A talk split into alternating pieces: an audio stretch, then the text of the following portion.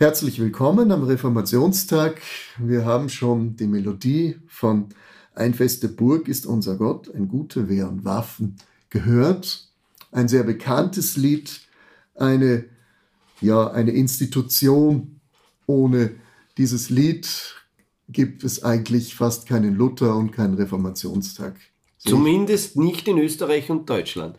Ja, ganz gewiss. Also hier haben wir nun etwas, eine Tradition, die 500 Jahre alt ist. Das Lied wurde 1529 geschrieben, in einer Zeit auch, wo die Reformation schon einige Jahre durchs Land geeilt war und wo es auch Widerstände gab. Mhm. Ich habe gelesen, Ende des 16. Jahrhunderts waren in Österreich zwei Drittel ungefähr evangelisch. Also das ja. war ein Wahnsinn, was da passiert ist. Ja.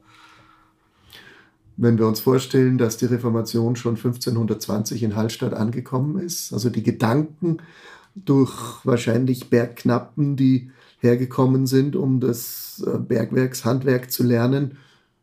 Viele wissen es ja nicht, aber Martin Luthers Vater war ja Minenbesitzer und ähm, deswegen werden auch von Wittenberg junge Leute hergeschickt worden sein, die diese Gedanken mitgebracht haben. Aber vielleicht zu diesem Lied, den Text sollten wir doch nochmal vorlesen. Mancher weiß doch nicht mehr ganz, was da drin steht. Sehr, sehr, sehr symbolträchtig. Also sehr spielt mit Bildern, spielt mit, mit Vorwissen, das uns vielleicht teilweise verloren gegangen ist. Das, ich sage jetzt unprofessionell historisch das ausgehende Mittelalter, aber trotzdem ist die Burg als, als, als äh, Sinnbild für Schutz und Macht und so weiter. Also das ist schon in den ersten paar Zeilen ganz, ganz heftig eigentlich. Ja, ja. Man könnte natürlich auch äh, ein bisschen sehr, sehr kritisch mal rangehen und sagen, hey, in Zeiten, wo Waffen klirren, äh, sollten wir das eigentlich noch singen, ein gute wären Waffen, was heißt das nicht? Von der Friedensbewegung her äh, sollten wir doch vielleicht die Waffen vernichten. Ja. Was ist damit gemeint? Wir sind ja fast im Dschihad oder so, ähm, wo auch im Islam man sagt, das ist nicht damit gemeint, dass wir Menschen ausrotten, sondern dass es eigentlich um, um ein Training, um ein geistiges Training geht. Und das ist ein Kampf auch, um, um die geistigen Waffen zu schärfen. Und ich glaube auch, hier sollten wir uns drauf ganz, ganz klar abgrenzen und beschränken. Hier geht es um geistige Kämpfe, die Luther schon seiner Zeit in der Reformation ausgefochten hat. Er spricht auch immer wieder vom Teufel, dessen List mit viel List sein grausam Rüstung ist, auf Erd ist nicht seinsgleichen.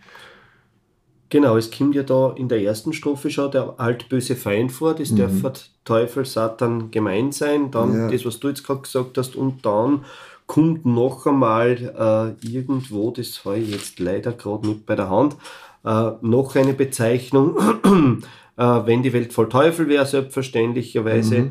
Äh, also dieses Böse ist unter uns, da, ja. ständig ja. bedroht uns, wir fallen drauf rein. Wir fallen drauf rein und vor allen Dingen der griechische Begriff für Teufel trifft es vielleicht noch bedeutsamer.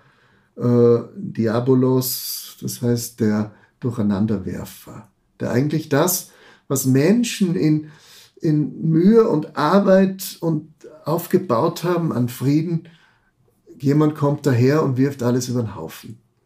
Und das sind ja Erfahrungen, die wir dauernd erleben, wo jemand es einfach meint, besser zu wissen und alles niederquatscht.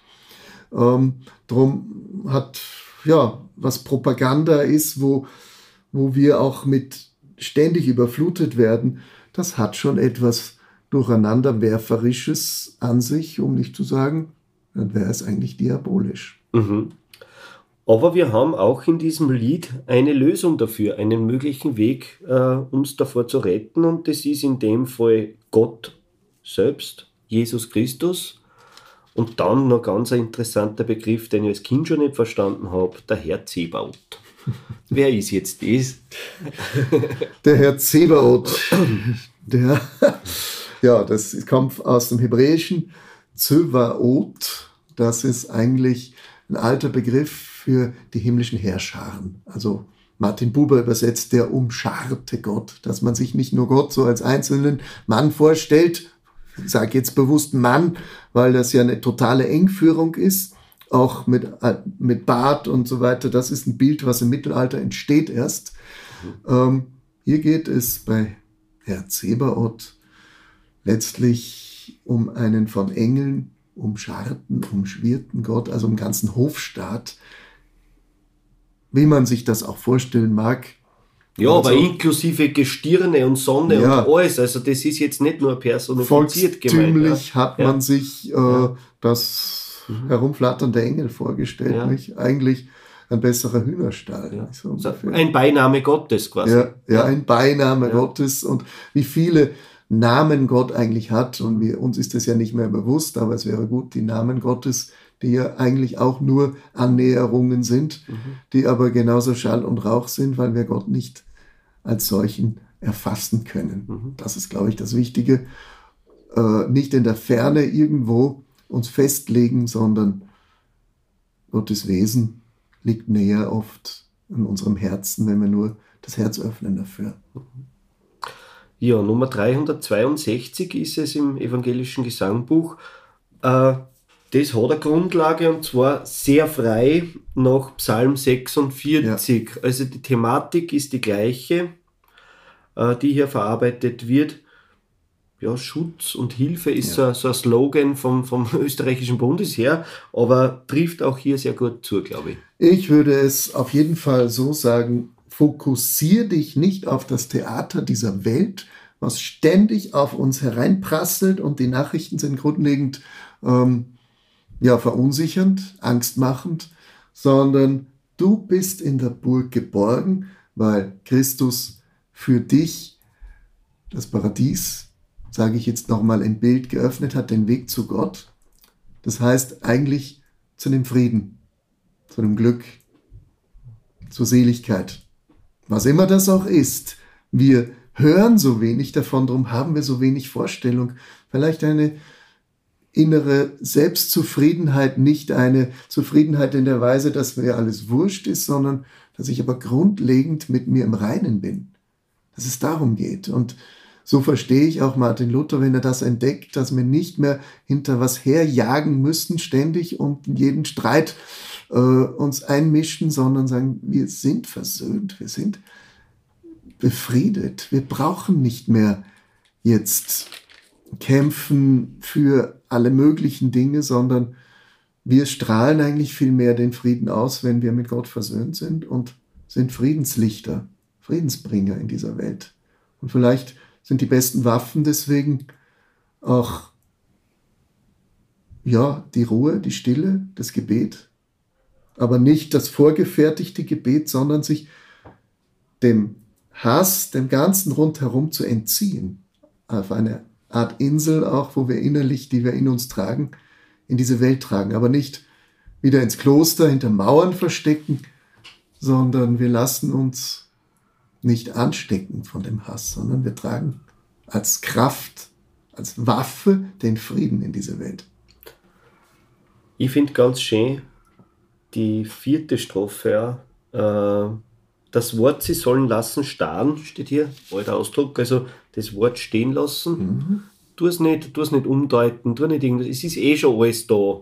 Ja, es ist schon alles da vorbereitet, du musst das eigentlich gerade ja. nehmen, so wie du jetzt gesagt hast, es ist, besinn dich drauf, es ist die ja. Wurzel da äh, und, und du brauchst da gar nicht irgendwas, irgendwelche Illusionen äh, machen es sind dann natürlich schon ein paar Ausdrücke drinnen, die man sehr kritisch sehen kann, aber es ist natürlich auch ganz bewusst so geschrieben.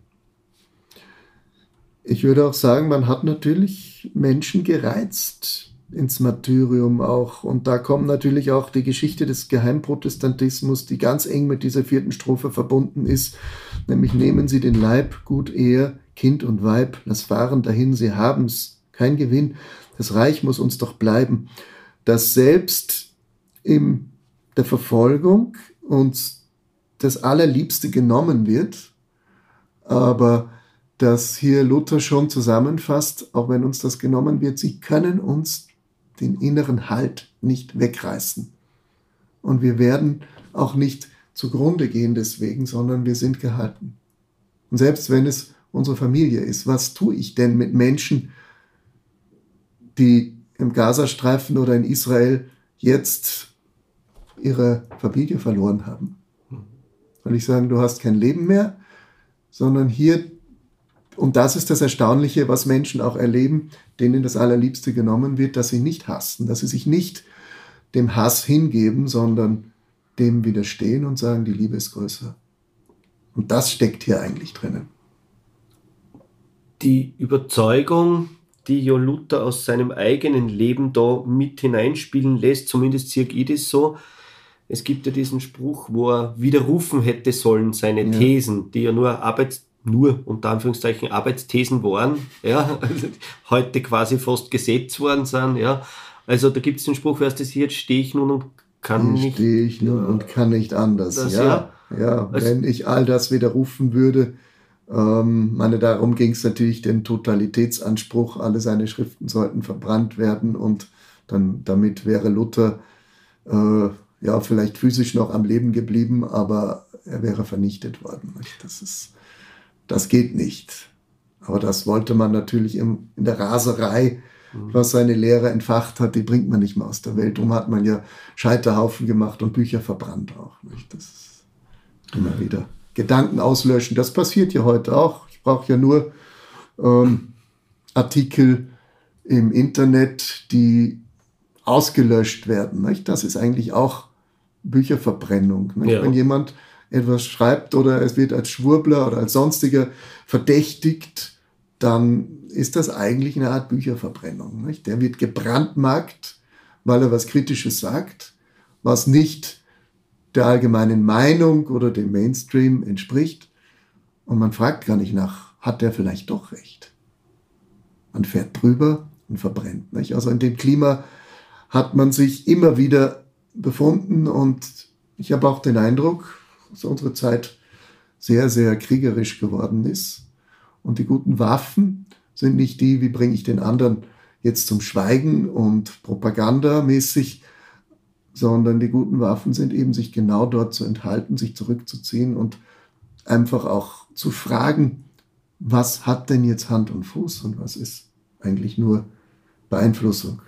Wir sind sehr stark von Propaganda umgeben, wo ich mir oft denke, hier geht es immer nur darum, jemanden rüberzuziehen aber nicht offen und ehrlich zu fragen, zu diskutieren auch. Eigentlich ist es so betrachtet dann zeitgemäßer denn je. Es ist Zeit für eine Reformation, ja. auch gerade was unsere Medienlandschaft angeht, oder für ein ehrliches Miteinander reden. Manches darf man ja gar nicht sagen. Wir sind, alleine das ist schon ein Zeichen, dass wir in einem propagandistischen Umfeld leben, dass wir manches nicht äußern dürfen, weil wir Angst haben müssen, wir werden gleich in eine Ecke gestellt. Ja, zurück zu unserem Lied.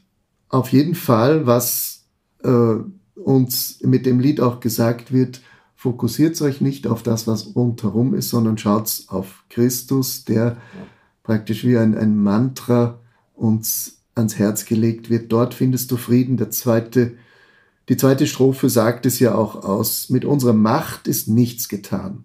Wir sind gar bald verloren. Es streit für uns der rechte Mann. Denn Gott hat selbst erkoren. Fragst du, wer der ist? Er heißt Jesus Christ, der Herr Zebaoth und ist kein anderer Gott. Das Feld muss er behalten. Hier strahlt eine Gelassenheit heraus, dass im Glauben uns das Heil geschenkt ist und wir nicht dafür den anderen umbringen müssen. Ganz im Gegenteil, sondern lernen, auch den Feind zu lieben, weil nämlich dort wenn wir auf Christus schauen, gibt es keine Feindschaft mehr. Also das ist radikale Vergebung. Auch von allem Hass, der in der Welt ist und vor uns war und nach uns kommen wird. Bei Christus sind wir eins. Ich wünsche einen angenehmen Reformationstag.